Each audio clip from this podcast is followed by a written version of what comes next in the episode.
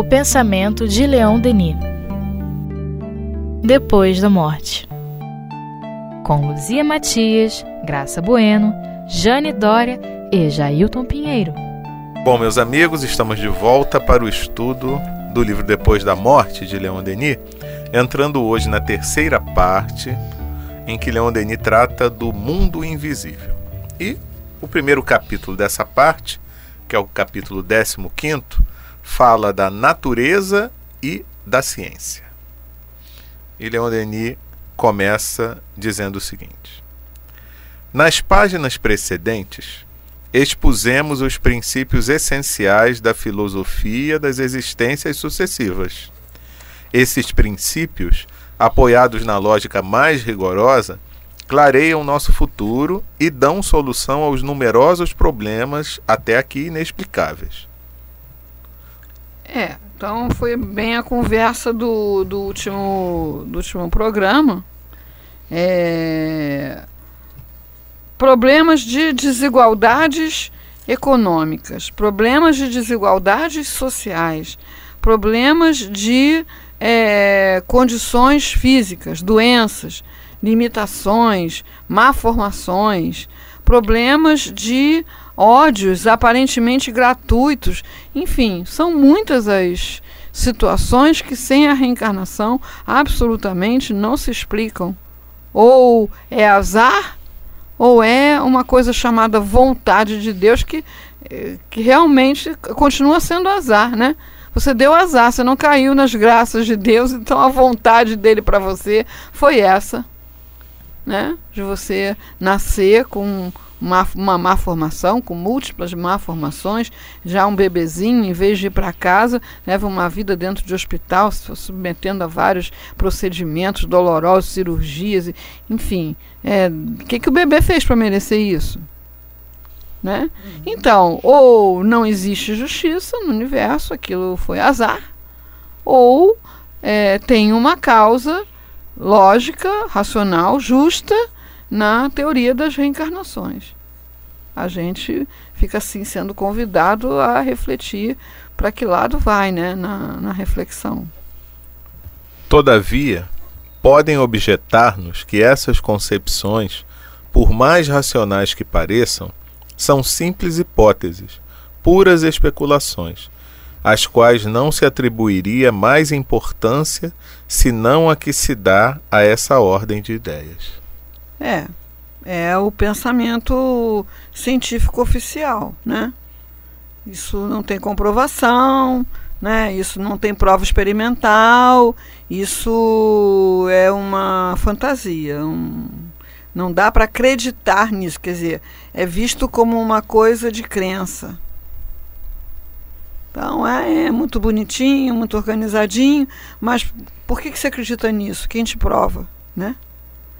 Pois é. Eu não sei se já é o momento ou se a gente lê mais um pouco, mas aí vocês me lembram. É que há pouco tempo a gente colocou uma reportagem no site do Espiritismo.net falando sobre um livro e um grupo de pesquisadores americanos que é, eles já estão fugindo desse tipo de pensamento científico atual da maioria, né? Porque sempre tem uma corrente ou outra que pensa diferente, né?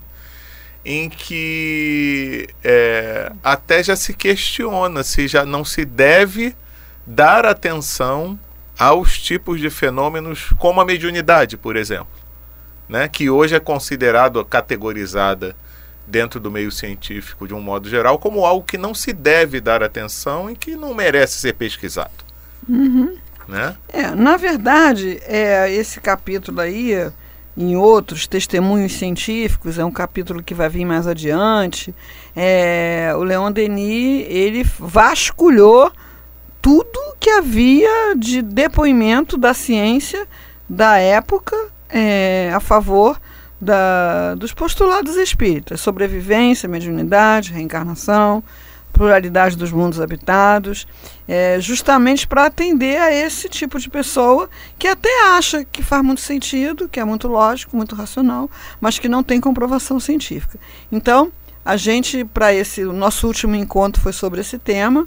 a gente fez um levantamento de tudo que ele capturou, de tudo que ele pesquisou, de tudo que ele trouxe em forma de argumentação. E essa edição aqui que a gente está lendo, ela vai até 1927. Não, 1900 e agora me fale um pouco. Logo após a, a Primeira Guerra Mundial, com a publicação do livro Raymond, né, que é, era o filho de um juiz, né, é, um juiz, um nobre, Sir Oliver, né, lá da Inglaterra, que é, recebeu essa obra psicografada do, do próprio filho Raymond, né, e dando várias informações que assim que ninguém poderia ter, enfim, ele ficou convencido de que era o filho. Esse era o último o último argumento que Leon Denis traz, mas a gente vai ver aí ao longo da leitura que ele faz uma varredura. É. Aí, o que nós pensamos no, no ano do encontro? A gente não pode parar onde ele parou. Uhum. Porque a ciência de 1900 e pouco para a atualidade já mudou um monte, né? Então a gente também andou fazendo uma varredura também e pegamos muita coisa, como as experiências de quase morte, uhum. é, os estudiosos de reencarnação, o Ian Stevenson, Isso. os seguidores, né? É, o ponto de Deus no cérebro, o gen de Deus, enfim, a gente saiu pegando todas as coisas que Leon Denis pegaria se tivesse uhum, reencarnado, uhum. né? Pegaria esse seu, esse seu, essa sua referência aí também você viu esse livro aqui? Não. É do grupo, se eu não me engano, do, do, do, que estudou com. ou trabalhou com Ian Stevens. Ah, sim, um, que, um americano que teve aqui há pouco, David, com alguma coisa? Não, esse é o tal do Edward Kelly. Ah, esse nem. Aí tem esse livro aqui para o pessoal pesquisar aí, mas só uhum. tem em inglês, tá, gente? É para quem. Uhum, sim. É, Irreducible Mind. Uhum. E ele fala um pouco sobre essa questão. É, é, é uma das coisas interessantes que ele, que ele fala é o seguinte: ao invés de você, como pesquisador, querer só pegar exemplos que comprovem a sua tese, uhum. é o contrário. Você estudar os exemplos que vão de ao contrário. Exatamente, porque qualquer exceção já justificaria. É. Então, uma única criança com lembranças nítidas de uma vida passada já é argumento suficiente para você estudar a reencarnação. É. Né? Porque aonde que essa única criança arrumaria essas informações? E o Hans Stevens trouxe vários casos. Né? A doutora Ellen Wambar trouxe vários casos. Né, o do, do, bombeiro, aquele do bombeiro é extraordinário, porque o menino tinha lembranças muito nítidas até do, do número de registro dele. E lá pelas tantas da vida ele começou a ficar muito melancólico com saudade da família, que não era aquela, era outra, né? E saudade da esposa. E aí a doutora Ellen resolveu pesquisar, descobriu que realmente tinha existido esse bombeiro com esse nome que morreu, que tinha uma mulher com aquele nome. Levam a mulher, ele conversa com a mulher numa sala e a mulher sai dizendo: Eu não sei quem é esse, mas esse é meu marido. né? Aí depois ele foi esquecendo aquela história de bombeiro e se tornou uma criança comum. Né? Quer dizer, um único caso desse já justificava um estudo profundo, como aquele que é contado no filme Minha Vida Noutra Vida, é. que tem documentação fotográfica. Né? A mulher lá, dona de casa, lá no meio dos Estados Unidos, começa a se lembrar de um nome de uma cidade na Irlanda, e aí ela faz uma terapia de regressão e ela levanta vários dados, e aí ela vai lá, chega lá, ela encontra os filhos dela na outra vida presos por uma situação que ela fez o mais velhinho prometer, que na época que ela morreu, ele devia ter sete, oito anos, sei lá, fez ele prometer que ele não ia deixar que os irmãos se separassem. Só que ele não conseguiu. Como é que ele ia garantir isso? Ele não conseguiu. Ele levou uma vida inteira se sentindo culpado porque não conseguiu cumprir a promessa que ele fez para a mãe. E ele estava lá no sofrimento danado. Ela volta lá encontra ele, reúne os filhos e tem a foto. Ela, mãe, na faixa de uns 40 anos, e aqueles filhos velhinhos. Quer dizer, só um caso desse já justificava uma investigação. Né? A gente trouxe é, a teoria da, da consciência holográfica, quer dizer que a consciência não é produzida pelo cérebro, existe consciência fora do cérebro, né, do Francisco de Biase. Então, hoje em dia, Leon Denis estaria pesquisando e trazendo essa gente toda, porque ele, quer, ele começa com essa afirmativa. Ah, isso aí faz muito sentido, digamos assim, filosoficamente, mas isso não tem provas. Aí, é como ele diz assim, peraí que você vai ver, se não tem. né? Então vamos continuar. Uhum. Nossa época, que não é a nossa. Não né? é a nossa. cansada de que, das quimeras da imaginação, das teorias e dos sistemas preconcebidos, caiu no ceticismo. Diante de qualquer afirmação, reclama provas. O raciocínio mais lógico não lhe basta mais. São necessários fatos, fatos sensíveis, diretamente observados para dissipar a dúvida. E essa dúvida se explica é a consequência fatal do abuso das lendas, das ficções, das doutrinas errôneas, ao murmúrio das quais a humanidade foi embalada durante séculos. Instruindo-se, o homem, de crédulo, tornou-se cético, e cada nova teoria é acolhida com desconfiança, se não com hostilidade. É. Desde Galileu Galilei, Giordano Bruno, né? É a proibição da, do estudo do, dos cadáveres, né, da, do conhecimento do funcionamento do corpo humano, enfim, tudo é pecado, tudo é contrário à ordem divina. É, no outro dia eu estava ouvindo o Haroldo, né, uma coisa que você às vezes não te chama atenção, né? E ele falando que se sabe já há muito tempo que a Terra se desprendeu do Sol. Ou será que alguém ainda tem alguma dúvida a esse respeito? né? É. Não. Mas na Gênese bíblica, é, o sol é criado, acho que no quinto dia. Primeiro separa o mar da água, depois não sei o quê. Lá pelas tantas é que Deus cria o sol para iluminar a terra de dia e a lua para iluminar a terra de noite. Então, se você encarar aquilo ali é a, é a palavra de Deus, então Deus não, não, não sabe a astronomia. e não conhece a própria criação, né? Então, é claro que chegou uma hora que essas, é, essa visão de que a Bíblia é a palavra de Deus, como se Deus tivesse escrito à mão, né? Uhum. É, torna, torna a religião inaceitável. É. Desde a época realmente do Leon Denis, até um pouco antes, né? Quando começa o iluminismo, né? É, e nessa época, então, é, era uma divisão muito clara, né? Os fanáticos religiosos e os céticos. Uhum. Ô, Luzia, o Leonardo da Vinci, ele deixou, está aí até hoje, é, trabalhos que na época que ele criou eram completamente desconhecidos, não se uhum. falar, mas e hoje são coisas normais, perfeitas, que isso também não é uma comprovação de uma, de uma reencarnação ou de uma, alguma coisa que vem de outra vida? Porque como é que um homem, naquela ocasião, faz um, um, navio submarino, faz o avião, faz uma série de coisas, de obras, inclusive de esgoto, de, de negócio de água, naquela perfeição que ninguém na época tinha a menor ideia do que fosse. É, diz as más línguas que ele é exilado de capela, né? Diz as línguas, eu não sei, não vi, como diz aquele personagem, há controvérsias, eu não vi a certidão, né?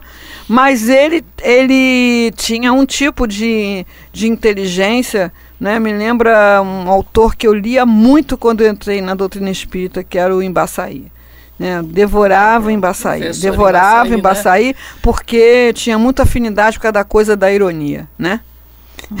porque ele era muito bom, muito culto, mas ele pegava com ironia, pegava firme, né? O que será que aconteceu com os cérebros da Renascença?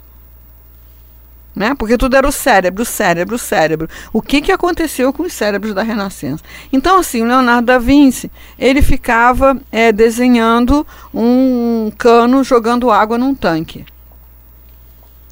desenhando aquela água jorrando no tanque. É, com o advento da filmagem, da câmera lenta, se viu que todas as linhas de fluxo de água que ele desenhou estão rigorosamente corretas. Corretas. Né? A água cai na, na bacia, sobe uma parte, vai até uma certa altura, abaixa de novo, respingos, pra, aquilo tudo em câmera lenta é correto, né? Ele ganhou muito dinheiro, quer dizer, moralmente ele deixava a desejar, Não. né? ele, ele ganhou muito dinheiro pro, é, fazendo mapas aéreos dos campos onde iam acontecer as batalhas. Olha, como é que ele fazia mapas aéreos se não tinha avião, né? É. não tinha o Google Earth né? É. Mas ele, de alguma forma, ele conseguia projetar o pensamento e fazer aquele negócio lá. Então, assim, os egípcios, né, da, da, da história, da glória do, do Egito, não são esses pessoal que está lá agora, mas não é mesmo, né? É, o conhecimento deles da medicina, é, as instituições de ensino que eles criaram, Alexandria. Né? Tem um livro ali olhando para mim, que é lindíssimo esse livro. Né? Lindíssimo Médico de Homens e de Almas, né, que é um romance histórico da não que, é, que segundo a autora não é mediúnico, mas é claro que é mediúnico. É, é muito real, né? É, quanto à vida de Lucas, ele estudou medicina em Alexandria, era uma universidade que fazia uma medicina baseada quase que em evidências, em experimentos. Não era aquela coisa é, misturada com bruxaria que é a medicina da Europa Ocidental é, na Idade Média, né? É, enfim, a, a, a, reencarnação ela, ela, ela, ela se prova uhum. através da história. Leon Denis usa essa argumentação também. É. A própria história, olha só, como é que é isso? Como é que pode? Com quem que ele aprendeu? Quem ensinou? Né? E ele só não saiu andando de, de, de helicóptero que nem o, o Santos Dumont, porque o, o cara que ia inventar o combustível ainda não tinha nascido. Mas, Muito assim, inteligente, é, né? Não é só inteligência, é, é um conhecimento prévio. É como uhum. se ele tentasse recriar aqui uhum. coisas que ele viu em outro lugar, né? Que ele vivenciou em outro passado, lugar, né? Que ele conheceu em outro lugar. Então, assim, depois disso vem aquela coisa. Gente, esse negócio, até hoje, tem gente que leva essa história de diabo a sério. É, tem. É, a igreja tem uh, livros lá, né, estudos, é, em que inclusive tem o nome dos diabos e a, a que eles se dedicam os diabos que se dedicam a seduzir as pessoas para o sexo. Quer dizer, a, a, inteligência humana alcança um mínimo de progresso. Não dá para engolir esse negócio. Não dá para engolir. Fora a perseguição que era realizada de maneira né, cruel, com tortura, com, né? criou até um ressentimento. Então, essa época que Leon Denis, que Kardec, né, que Leon Denis é, viveram, foi assim, a linha de frente. A linha de frente. O primeiro momento em que alguém começou a trazer ciência para falar de religião. Hum. Agora já tem bastante coisa. É. Não nos queixemos desse estado de espírito, que é, antes de tudo, apenas uma homenagem do pensamento humano à verdade. A filosofia das vidas sucessivas só tem a ganhar, pois, longe de ser um sistema fantasista a mais, apoia-se num conjunto imponente de fatos estabelecidos por provas experimentais e testemunhos universais. É a esses fatos que consagraremos a terceira parte desta obra. É. É isso que eu falei. Ele está só anunciando. É. Exato. Então, a partir de agora, ele traz esses fatos, essas provas, uhum. né? A marcha da ciência, nas suas etapas inumeráveis, é comparável a uma subida numa região de altas montanhas. À medida que o viajante escala as inclinações árduas, o horizonte se alarga em torno dele. Os detalhes do plano inferior fundem-se num vasto conjunto, enquanto que ao longe abrem-se novas perspe perspectivas. Quanto mais sobe, mais o espetáculo adquire amplidão e majestade. Assim, a ciência, nos seus progressos incessantes, descobre a cada passo domínios ignorados. Isso. É, me lembrei agora também da, da teoria das supercordas, uhum. que é. é uma teoria, não é aprovada, mas ela é provada por cálculos, mas ela não é possível de ser provada experimentalmente, porque não se tem é, como criar aquela condição em laboratório. Né? Eu vi um documentário, é. você precisaria de um acelerador de partículas maior do que a Terra. Né? Então vai ter que ser provado de outro jeito, é óbvio. né? Mas matematicamente ela é viável. E ela é, busca uma coisa que uma busca que começou com Einstein, né, que seria é, uma, uma equação única para explicar todos os fenômenos da natureza. Porque você tem uma equação para o macro, que é aquela energia igual a matéria, e você tem uma outra equação para o micro. Para o mundo das partículas, essa, essa, essa equação não se aplica. É força forte, força fraca, quer dizer, meus conhecimentos aí são totalmente fragmentários. Mas quem quiser se aprofundar, assista o documentário O Universo Elegante do canal Futura, disponível no YouTube, que é, é. é mostrado com animação, ajuda bastante a gente a entender. Então, uhum. o Einstein procura essa, essa teoria única que explique tudo. Começou com ele e os seguidores estão procurando, estão procurando. Chegaram a essa equação. Só que para que essa equação, é, para que essa fórmula única se aplique a todos os fenômenos da natureza, você precisa admitir nove dimensões mais o tempo. E o nosso cérebro e a nossa ciência e as nossas concepções todas trabalham com três dimensões. Então você fala assim: onde está nosso lar? né? Ah, tá na, na órbita da crosta. Como assim? Já foi um monte de satélites para lá, não tiraram nenhuma foto, né? Não colidiu com nenhuma nave. Como é que é isso, né? Com nenhum aeróbus. com nenhum aeróbus. Por onde transitam os aeróbus, né? É. É, e o seu amigo espiritual está onde agora? Está aqui do meu lado. Ah, esquerdo ou direito? Em cima ou embaixo? Do lado, na frente, atrás, dentro ou fora? Então, é. o nosso cérebro falou em localização, ele trabalha tridimensionalmente. Imagina você trabalhar com nove dimensões. Ele fica igual aquele robozinho de Perdidos no Espaço. Não tem registro, não tem registro. Mas já é pensamento da comunidade científica já é pensamento da comunidade científica. Não é, é revelação religiosa. É uma, uma coisa que eles vão é, criando através de equações né, inimagináveis para o comum dos mortais, né, que nem nós assim. Inimaginável. Mas já é pensamento científico se é uma unanimidade, se é aclamado pela academia, provavelmente não, porque isso traria uma reviravolta tão grande que a gente imagina que vai haver muita resistência. Muita resistência. Hoje não se queimam pessoas, mas se queimam nomes, se queimam ideias, se queimam é, propostas, né? É, queima a ficha deles. Queima a ficha. É. Sabe-se como nossos sentidos materiais são limitados, como é restrito o campo que abarcam. Além das luzes e das cores percebidas pela nossa vista, há outras luzes, outras cores, cujas reações químicas demonstram a existência.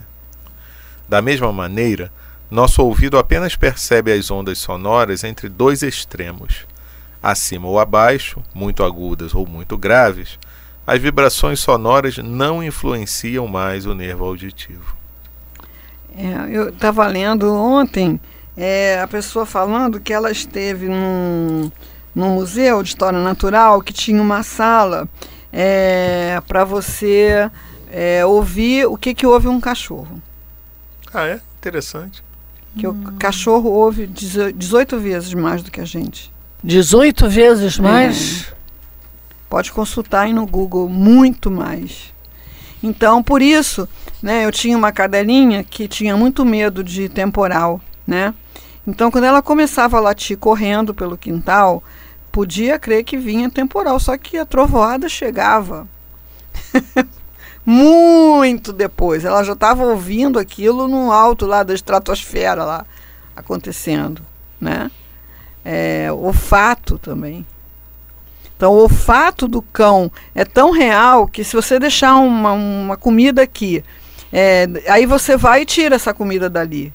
Você tira a comida dali. Ele vai continuar achando que aquela comida está ali, porque ele sente o cheiro com uma realidade muito grande.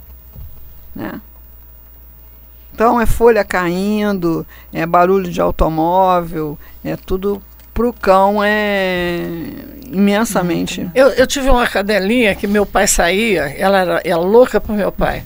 Quando ele, ele ia para o médico, quando ele chegava na uhum. esquina da minha casa, ela já estava esperando ele ali.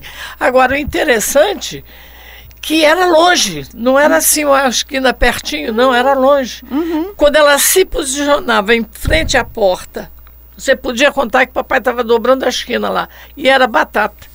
Agora, olha o olfato aí. Sim, o olfato, presença, o som, né? né? Então eu, eu li no outro dia assim também, que você quando sai de casa, é, você deixa uma intensidade do seu cheiro no ar. É. E aí o cão registra, à medida em que esse cheiro vai se dispersando, a hora de você chegar. Hum. Meu Deus do céu. né? Então, realmente, esse universo dos sentidos, é, a gente é acredita tanto não. neles, é. a gente acha, confia tanto que a realidade é aquilo que a gente está vendo, ouvindo, cheirando, e a, não, aquilo é a pequen, pequeníssima parcela de realidade que nós estamos conseguindo ver, ouvir e cheirar, né? Então, assim, você vai fazer um ultrassom, um exame de ultrassonografia, né? É, você está lá deitado, o médico está passando ali um, é. o, o transdutor ali na sua barriga, né? É. E está saindo uma imagem lá no negócio que vai no computador. Essa imagem está indo por onde? Está passando por onde? Eu já perguntei isso. Não, tem explicação científica, tranquila, mas não é pelos seus sentidos. Não para nós que somos é, já não fomos criados com, com chocalhos eletrônicos, né? A gente, a minha filha, é, um dia é, falou assim pro meu pai, quer ver pro pai? Eu vou mandar uma foto que está no meu celular pro, pro, seu, pro seu celular. Aí ele, ah, é, manda aí. Ela aqui, ele aí, ela plim plim, né? E a foto, como é que a foto saiu daqui para lá? Então, tem uma explicação, né? A gente até acha que sabe qual é a explicação, é muito engraçado, né? Sabe como é que funciona uma televisão? Sabe como é que funciona uma televisão? A gente acha que sabe, né? Tem uma estação, né, é, que manda, manda uns manda sinais, né, né, manda os sinais, o satélite é, capta os sinais, e né? Joga. E o seu aparelho tem a possibilidade de captar esses sinais. Mas você, você entende isso legal mesmo? Não. Não. Acho que não. né? Então, por exemplo, todos os canais de televisão, todas as comunicações de internet estão atravessando aqui esse espaço aqui. Não sei Isso como. É muita coisa. Tá tudo aqui. Tá tudo aqui. Todos os programas. E o fax, que é a letrinha lá do outro é, lado? o fax já está então. no museu, né? Mas, Mas a gente também não entendia como não que, que a pessoa é, não entende como de repente funciona isso. Eu tenho, eu tenho uma impressora Wi-Fi na minha casa. Toda vez eu me espanto. É, você manda, ela sai lá. Né? É. Eu escrevo na sala, é. mando imprimir, aí escuta aquele barulhinho lá em cima no meu quarto. Tac, tac, tac, tac, tac, tac. É uma coisa caseira. Caseira. É. Você acha que sabe como é que funciona, mas você não sabe. Uma coisa é certa, não são os seus sentidos que vão explicar para você como é que isso funciona. Por quê? Porque para criar essas coisas, o ser humano precisou de um instrumental que ultrapassa a capacidade dos sentidos humanos. Então agora a gente já, já alcançou os píncaros, né? Uhum. Não. Agora a gente está partindo para o holograma, é. que já é possível tecnicamente. Né? Então, se em vez de eu ver a foto do Jailton aqui, é, quando eu quiser falar com ele, eu quero ver a foto. E se em vez disso eu quiser ver o Jailton aqui na minha frente, tecnicamente isso já é possível, tridimensional.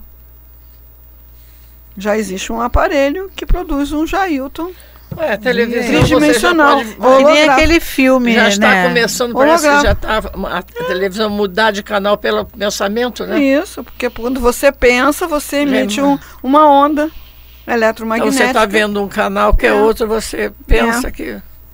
É. É. Então, é, estão aí tentando desenvolver um óculos, né? Que é computador, que é um monitor então você, pelo óculos que você usa para andar na rua, porque você é míope, você pode usar também para ver seu Facebook. E do óculos se passa para lente. Então, Admirável Mundo Novo, a gente já ultrapassou o Aldous Huxley, ó. Faz tempo. Olha só. E daqui a pouco vai estar implantado no nosso próprio cérebro. Sim, e pronto, acabou. Tranquilo, tranquilo. Tranquilo. Então, assim, a gente não pode mais dizer que para uma coisa ser verdade, ser real, para eu atestar que aquilo é verdadeiro e real, eu preciso vê-la, medi-la, palpá-la, cheirá-la, tocá-la, porque tá, a gente já ultrapassou o limite dos sentidos há muito tempo. Isso. Como o próprio conceito de matéria já é completamente diferente. É, é sumiu, né? A matéria sumiu. Então, assim, a, a ciência pretendia provar é, que era tudo matéria, que o espírito não existia, por isso se diz materialista. Hoje em dia, que matéria é matéria, está provado que a matéria não existe. que legal. É, que a matéria não existe. É uma organização temporária de é. É, energia. É um colapso quântico. Vai lá é. saber o que, que, é isso. Colapso não pergunta para mim, porque eu não sei. então a matéria já não existe mais, olha só. É. É. Tá bom por hoje? É. Por hoje acabou. Uhum. Mas a gente vai ficar com, com essas coisas na né? cabeça né? para pensar e repensar. É. Tem muita coisa, não sei se ainda é viável a, acesso à apostila do encontro do 29 foi o último, de repente é, quem quiser procurar. 29 encontro, encontro sobre a vida e a isso, obra de Leon isso, Denis, isso. realizado no Centro Espírita Leon Denis, do Rio de Janeiro. Vocês vão lá em www.celd.org.br e vocês procuram, tem uma área no site do CELD para download. Nessa área de download tem as apostilas dos encontros que já foram realizados, tem as obras de Kardec para fazer download, obras de Leon Denis também. Uhum. Vocês vão achar lá o Depois da Morte, por exemplo. Beleza. Então tem esse material, tá lá disponível no site do CEL. É, lá a gente tem todo um resuminho de algumas dessas pesquisas que a gente agregou e no dia do encontro teve um mural lá à disposição, mas tem uma representação disso na apostila. É isso, meus amigos. Então não percam a, na próxima semana a continuidade do nosso estudo aqui uhum. do livro Depois da Morte de Leon, Leon uhum. Denis. Uhum. Um bom. grande abraço. Bye, bye. Tchau.